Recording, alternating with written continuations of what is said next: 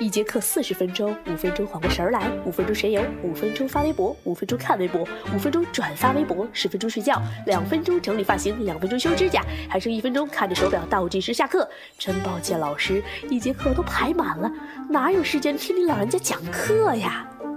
莫说电商温馨提示：听课时请关闭手机。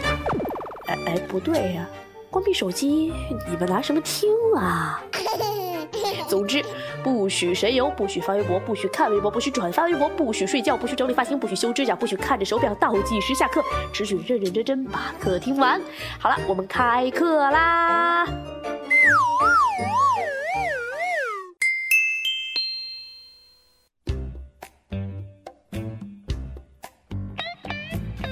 嗨，各位手机旁亲爱的小伙伴，这里是由联社品牌独家冠名播出的《莫说电商》，你们好，这是一个多么熟悉的开场啊！那上一期节目呢，我们盘点了微信朋友圈刷屏的几大法则，对吧？那很多人有说莫言是标题党哈，还有很多人留言说了，微信朋友圈刷屏，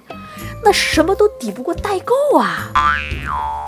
说起这个代购啊，最近咱们海关总署就在其官方网站公布了《海关总署公告》二零一四年第五十六号（括弧哈）关于跨境贸易电子商务进出境货物物品有关监管事宜的公告啊，就是我们俗称的五十六号文儿。哎，呃，这五十六号文呢，就对跨境电商的监署啊监管进行了进一步的明确。你看，比如说五十六号文就规定了，电子商务企业应提交中华人民共和国海关跨境贸易电子商务进出口啊进出境货物申请清单，然后呢，采取清单核放、汇总、申报方式办理电子商务进出境货物报关手续。那个人呢，应该提交中华人民共和国海关跨境贸易电子商务进出口申报清单，采取呢。清单核销方式办理电子商务出入境相关手续，哎，说起来有点复杂哈，但实际上它的核心就是说呀，以后我们做跨境电商呢，一方面是要按照单来填报，更重要的一个是跟我们海关的这些税收，哎，就扯上了关系。所以说呀，本期的节目呢，我们来讨论啊，关于代购，关于一个非常热门的词叫海淘。这不，这一周某知名化妆品网站哈爆出了假货的风波啊，那围绕着假货一直是我们消费者嗤之以鼻的一件事儿啊，对吧？反正莫爷啊，因为假货这个太敏感哈，莫爷就不评论了。反正压根儿也没看好这家网站。那围绕着假货，我们大家想一下，我们目前看到最多哈代购相关字眼以及频率出现最高的是在哪儿？是我们的微信朋友圈，对吧？前两天呢，就看了一个文章，在讲述微信朋友圈代购销售模式背后的这些隐藏的秘密。其实我们想一下啊，哪儿这么多代购的物品啊，让微信上这些神奇的小伙伴们就淘到了哈？不管你是在啊北京上学这一线城市，北上广深，还是你在什么乌兹别克斯坦。还是在什么土耳其，还什么吉尔吉斯斯坦，呃，还是在什么东莞某个小旮旯里，反正一切的小伙伴如雨后春笋般的找来了代购的渠道。那代购主要有几种，一种是跨国知名品牌的面膜及化妆品，哎，这个是挺多的一类。另外一类呢是大品牌的包包，对吧？那其实大家想一下。有的良心商家啊，告诉你这他们家是一比一高仿的啊，有的商家就说就是纯代购的。大家想一下哈，朋友圈这种通过信任来做生意，是不是会直接影响微信的客户体验？那么我也有一个朋友啊，就在朋友圈出售他那些假大牌的化妆品，硬说自己是代购，就因为这事儿还没少骗朋友钱。哎，所以说既然影响到了微信的客户体验，那微信就不能不出面管理。那这两天就有新闻报道了哈，说微信最近啊，一共删除了将近一千七百多条的公众微信啊，涉及这种虚假的消息、诈骗相关内容，共封了几百个公众账号，其中有很大一部分都是跟代购还有假大牌相关。其中啊，就有一位网友啊，名叫张华，哎，他就爆料了代购行业的一些黑幕哈。他本来是太原一家事业单位的员工，哎，十一长假期间呢，他和朋友聚会时知道了奢侈品代购这门新的生意，然后一个朋友推荐他来做，他拒绝了，因为开始啊，他根本就不懂。然后后来呢，他曾经动过开网店的想法。但啊，一是不知道卖什么，二是网上开店需要支付宝的实名验证啊，发布十件以上的产品呀，啊，什么开店考试啊，我们做过淘宝的小伙伴都知道，对吧？还而且还需要把我们店铺装修的非常漂亮。那微信开店呢就不一样了，它只要有微信号就可以了。所以张华呢就加入了这个奢侈品代代购的。行列中，哎，发就是很多人发给他一些大牌的图片，他既不知道这个大牌卖多少钱，又不知道具体规格，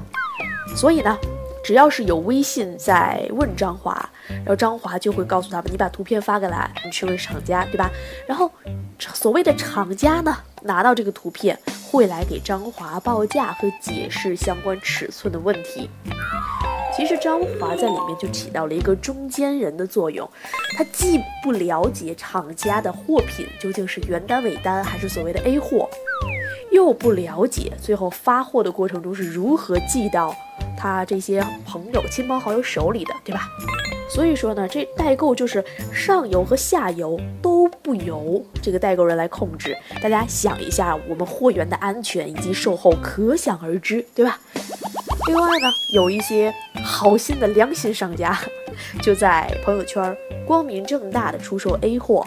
啊，比如说 Prada 同款包包，哎，什么 Chanel 同款山茶花鞋子，就感觉我们全民都穿得起 Chanel 是 Burberry 这些一线品牌了，是吧？而且呢，这个有一些神秘的记者啊，就来调查这件事，就在微信搜代购这个一个关键词，哎，找到好多好多好多的代购。账号，他就添加了一个，哎，发现一款劳力士的手表，有三个颜色啊，仅售两千八百元。那记者就非常好奇呀，他就问，你们这个手表的来源？哎，被告知是从香港、澳门带回来的表，并且呢可以提供发票和完整的包装。记者呢拿着这款手表的图片，在太原市某高端商场劳力士专柜看到同样的一款表，售价为五万四千元。记者就提出了要找这个名品代购啊，去询问是否可以上门看货，挑一下表的款式啊、颜色呀，就是多买几块嘛。然后经过再三沟通，哎，终于允许记者去看货了哈，但就不告知具体位置，只让他微信联系就可以了。那后面这个账号呢，他就完全通过语音来联系，甚至就减少了这个文字它的一个证据效力，对吧？通过语音指引，让记者呢在一间不大的房间里找到了他。这时候呢，记者问到他你的产品的这样一个质量，他就直言不讳啊，就是 A 货，就是假货里面的精仿。大家想一下，一个外面售价几万块甚至几十万的表啊，在朋友圈只卖三千块钱，别人怎么会相信？其实呢，我们假货滋生啊，这就直接源于很多人的虚荣心。哎，我既想要 LV 的包包，我又想要一个劳力士的手表，哎，但是我又不愿意去努力赚钱。哎，有的人他他他努力赚钱，他非常有钱，但是他觉得这个东西并不物超所值。总之，各种的原因，在我们中国人民啊，天朝的人民强大的虚荣心的推动下，促使了假货这条产业链非常的受欢迎。我于前段时间呢，还看了一个关于朋友圈卖面膜的一些黑幕哈，很多朋友圈出售的面膜，我们在阿里巴巴啊，人家朋友圈卖几百块钱的面膜，我们在阿里巴巴三四块钱就可以买到一片，那更别说什么代理权啊，什么什么什么这些相关的资质了，什么未检啊，对吧？然后质检报告啊，甚至是一些嗯动物实验啊，各种的一些规范和国标，它肯定都没有。现在就引出了两个问题，一个是我们刚才说的五十六号文件，另外一个就是我们之前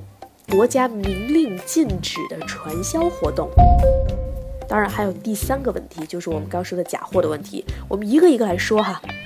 首先，这跟我们那五十六号文件有什么关系呀？大家仔细的去找一下我们的朋友圈哈，大部分朋友圈的小伙伴们都是在卖什么泰国进口啊、印尼进口啊，反正各个国家进口的吧。呃，最不济也是台湾名品，对吧？台湾呢也算进口啊。那大家想一下，我们海关第五十六号文件是从八月一日正式实施的。如果我们在微信代购的是正品，确实是通过代购渠道进来这个国内的。那他们有没有交税？这是第一个问题。如果不交税，通过这种三方合作的物流啊，或者是以私人的形式来进行单件收货的话，他把它呃攒了比较多，然后在网上集中销售的时候，这就涉及到一个叫走私的概念。也就是说，大家再发现朋友圈有小伙伴是在啊什么美国代购啊、香港代购啊这些呃涉及到通商口岸、进出口贸易这块的代购的话，他一定要缴纳税金的。缴纳税金的前提是这家公司必须要备案，另外呢，这家店铺必须要备案。如果既没有备案又没有交税，那即便是以个人形式在微信朋友圈或者是微信店铺来进行销售的话，同样算作走私。而且呢，这个五十六号文件已于啊二零一四年八月一日就生效了。所以说，我们现在在看到的所有微信小伙伴大批量代购产品的，一律属于走私。呃，当然了，交税的除外哈。但是我们交税就会发现，呃，进口产品它各个类目的营业税是不同的。比如说保健品有一个税，化妆品的税可能相对来说会贵一些。那包包有一个税，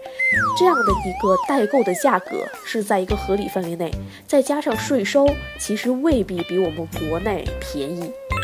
所以大家可以通过价格就可以简单的判断出来我们的产品是否为正品。第二点呢？我们刚刚说了一共有三点，对不对？第一个是走私，第二个是传销。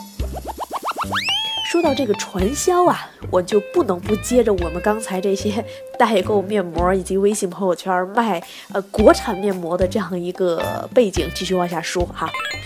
那大家想一下，早前我们国家在明令禁止传销这种活动的时候，它的时代背景是什么样的？首先要满足几个特点哈。第一，它有一个非常不合理的利润空间，这是第一。第二，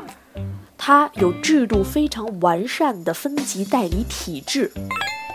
第三，它有无休止的洗脑的过程，经常会培养他的代理一些什么成功学呀，啊，就是你一定会成功啊，你要加油，三分靠天分，七分靠勤奋，这样一些洗脑的过程，对吧？那大家想一下，我们现在的微信上出售面膜，就同时同样具备了这样一些特点。有一篇文章一直非常火哈，刚才莫爷在找这些文字素材的时候，啊，从百度搜了一下“微信空格代购”这篇文章，就已经出现在百度头一个了。它是文章的名字是这样的：微信面膜产品年销量破亿背后的惊天秘密。大家想一下，这种文章其实已经产生了一个。不合理的洗脑的过程，这还不是全部。我们现在可以非常容易的发现很多做面膜的这样一些微信好友，他会不定时的通过朋友圈发出什么他们的代理用的产品多么多么的好，他们的代理呢代理完他们的产品获利多么多么高，对吧？买的秀是什么什么样？然后他们的代理年龄最小的是多少？然后销销量最大的是谁谁谁？每天都是用这种信息不断的来给很多微信好友来洗脑。这种洗脑呢，也被称为网络洗脑，而且大家会发现，只要是通过微信朋友圈在卖面膜的，哎，这个品牌商一定就会把它打造成走上成功的道路的代理。那他们每天只要刷一刷朋友圈，什么都不用干，就可以轻松超过上班人的收入。除此之外呢，各类成功学的论调在面膜公司的引导下，在这些代理卖家群体中也非常流行。比如说什么事业呀、成功啊、梦想啊、拼搏呀，这些词汇在这个群体中非常常见。但真正落实到如何去开展自己的事业，做一些实在的事儿，我们会发现，在这些面膜品牌商的微信中，我们很难找到相关的文章也好，相关的文字也好，来指导他的线下代理如何把这件事情做好。那我们刚说的第二点就是层层分级的代理制度，这也是传销的第二大特征。那大家想一下，这一套做法是不是完全符合了线下传销的特点？同时，我们会发现，微信端出售的面膜价格都非常高，无论是我们大家认可的还是不认可的，认可的无非就是像俏十岁呀这样，呃，以微信起步的这样个面膜，还有我们不认可的一些品牌，嗯，大家就不要再点名了哈，容易受到行业抨击，它的售价都非常高。什么一百九十八、两百九十八、三百九十八，但是其实一盒面膜的成本啊，按照这些做蚕丝面膜，还有什么氨基酸面膜、各种立体面膜、四 D、五 D 面膜这样一些概念性的面膜，它的成本加上包装盒成本不足十块钱，这是一些化妆品工厂都能够给到我们的报价。那按照一百九十八元平均零售价格算，它的利润接近了二十倍。大家想一下，这是不是一个非常不合理的利润空间？同时啊，微店还有呃一些售后方面的问题，比如说有的商家他简单的是发了一个图，但是收到你汇款之后就再也不理你了；还有的商家你就是正常购买他的产品，他也是正常的给你发货了，但是收到货你不喜欢，他们大多是只换不退。所以说呀，现在虽然消费者觉得我们跟店主之间有某种信任啊，当然现在所谓的某种也不一定是真正的信任，因为微信已经从一个强社交变成了一个弱社交。我们上一期也有提到弱社交这个概念，对吧？所以说呢，尽管是啊，我们宁愿去相信店主。但是交易过程中，还是建议大家多留心，最好呢通过三方支付平台来购买产品，比如说我们在一些口袋通的后台呀、微店的后台呀，甚至是微信公众账号自带的微信小店这样一些渠道来购买的话，至少还可以有一个售后和维权的渠道，我们就不要在朋友圈这么冒着风险去买啦。那我们利用了这么长的篇幅啊来说哈，十几分钟来说一些负能量的东西啊，什么微信代购啊，对吧？啊，这个朋友圈代购啊，还有像呃五十六号文件引发的一些后续的问题，大家会发现哈，以后我们会很难在一些私人甚至是个人的渠道来买到一些正儿八经的代购哈，因为它真的要是真品的话，那就是走私了。那后面的时间我们来说一说正能量的东西，对吧？哈。那五十六号文件颁布了哈，我们接着说文件的事儿。那很多啊，这个业界人士就对五十六号文件有非常高的评价。那第一个显著的价值就在于，五十六号文件明确了跨境电商的地位。众所周知啊，跨境电商在以往的通关方式大多是擦边球啊，走走这种灰色的方式，国家呢也没有太好的管理或者服务方式，结果一方面是造成了国家大量的外汇收益流失，另外一方面呢是国内出口的货物也很难正常退税。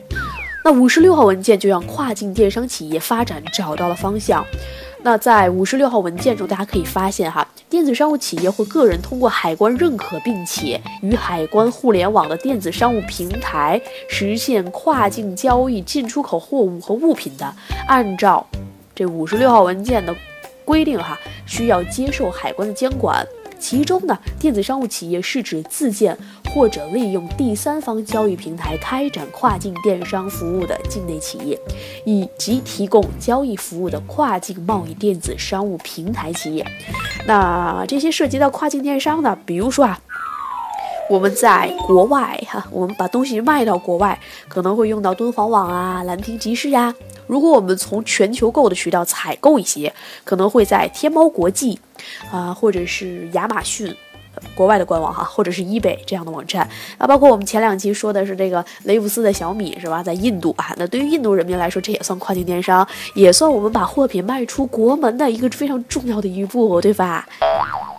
所以说啊，这种商务的通过电子渠道、通过互联网渠道，在跨国之间经商已经变得非常的普遍了。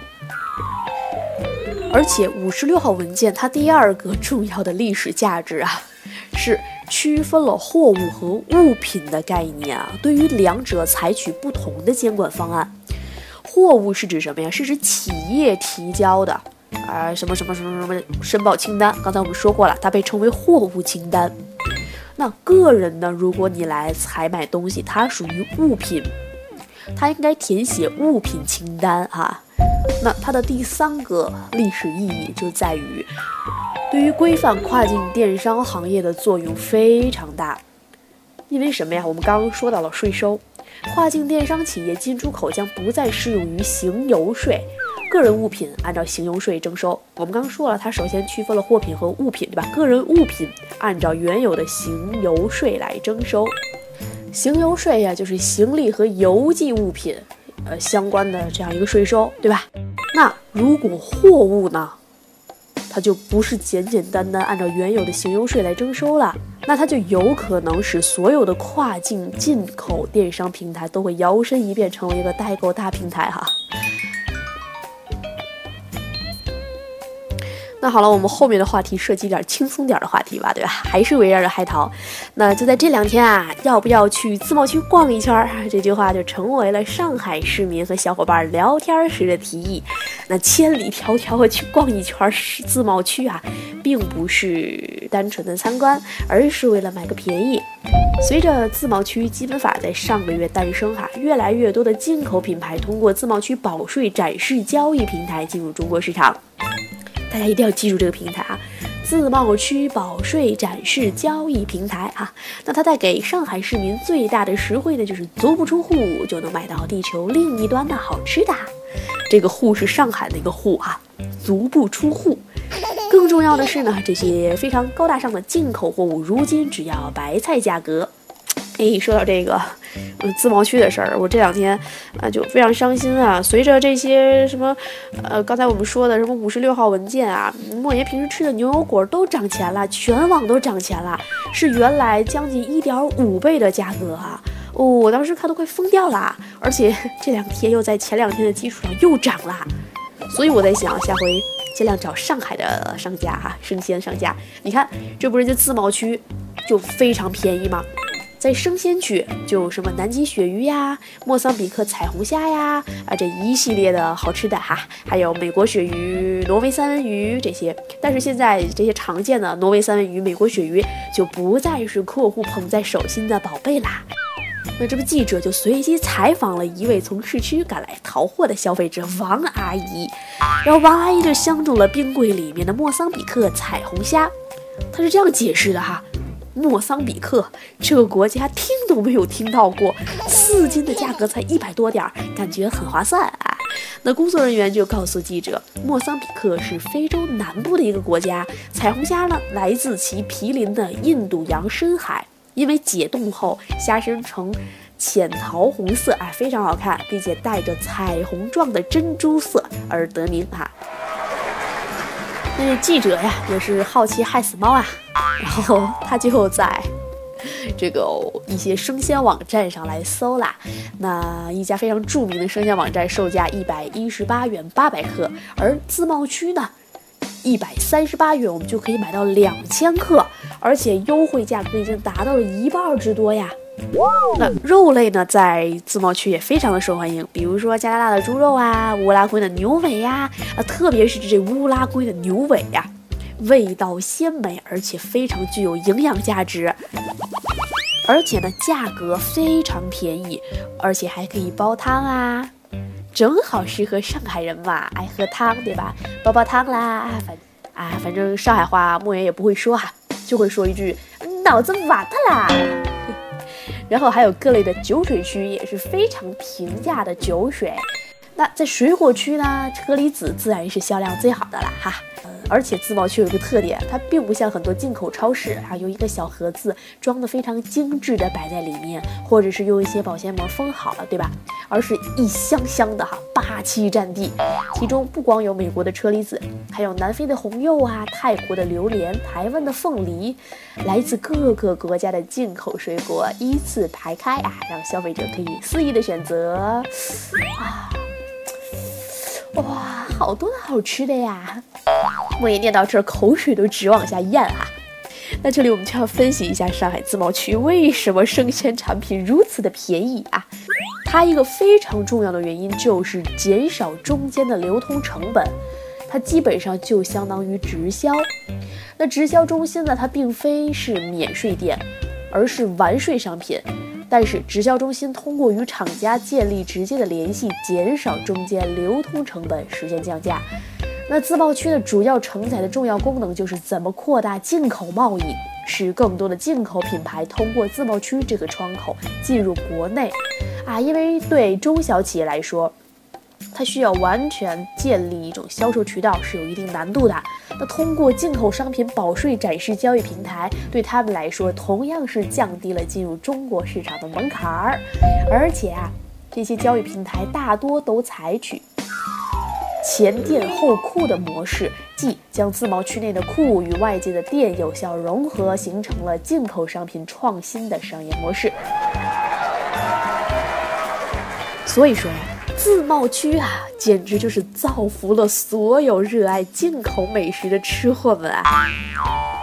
除了美食呢，各个省的自贸区现在已经可以海淘到进口车啦，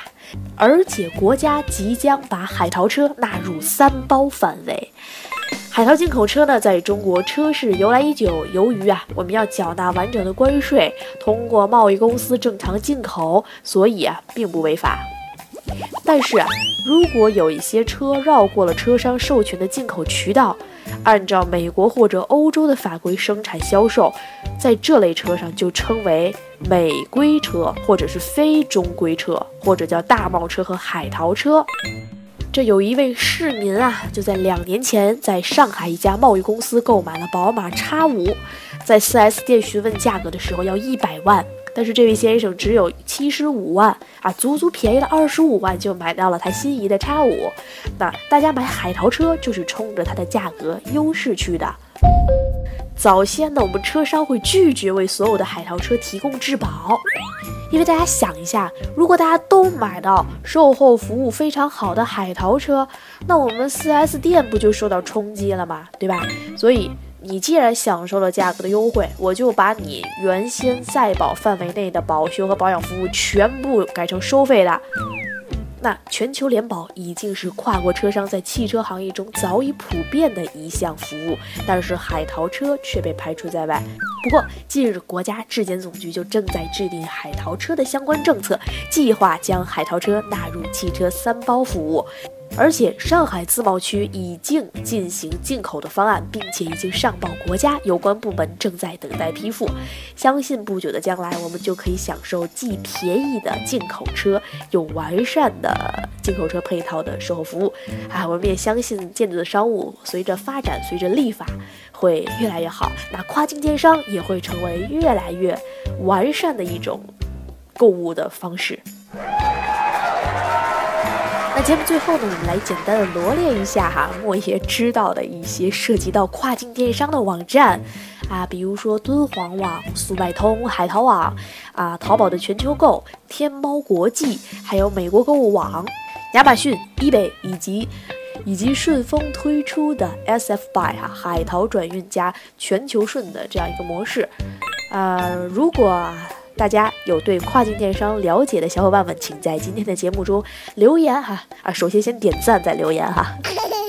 留言来跟大家分享你所知道的可以享受保税区或者自贸区政策的一些跨境电商平台。而莫言刚才看新闻的湖北就正在建立这样一个跨境电商的平台。那上海我们刚才说有自贸区对吧？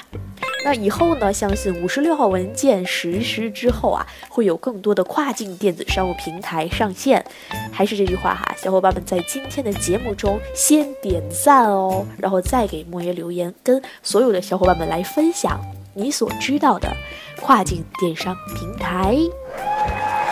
最后呢，衷心的送给每一位在朋友圈啊代购哈，这个代购是加引号的哈，代购以及卖假货的小伙伴们啊，呃，no 作 no 带啊，真的是尽量我们要良心做生意，为你所有的信任你的好朋友，信任你的弱社交关系的朋友啊，微信好友来提供一些非常优质，然后物美价廉、性价比高的正规渠道进货的产品。好啦，这里就是今天的莫说电商，小伙伴们记住啊，no 作 no 带哈。很多小伙伴们今天会给我留言吧，叫 you can you up，你行你来啊，对吧？好了，小伙伴们，我们下期再见啊！等一下啊，我又回来了哈。这里是由联社品牌独家冠名播出的莫说电商，嗯，这回说完了，我们下期再见。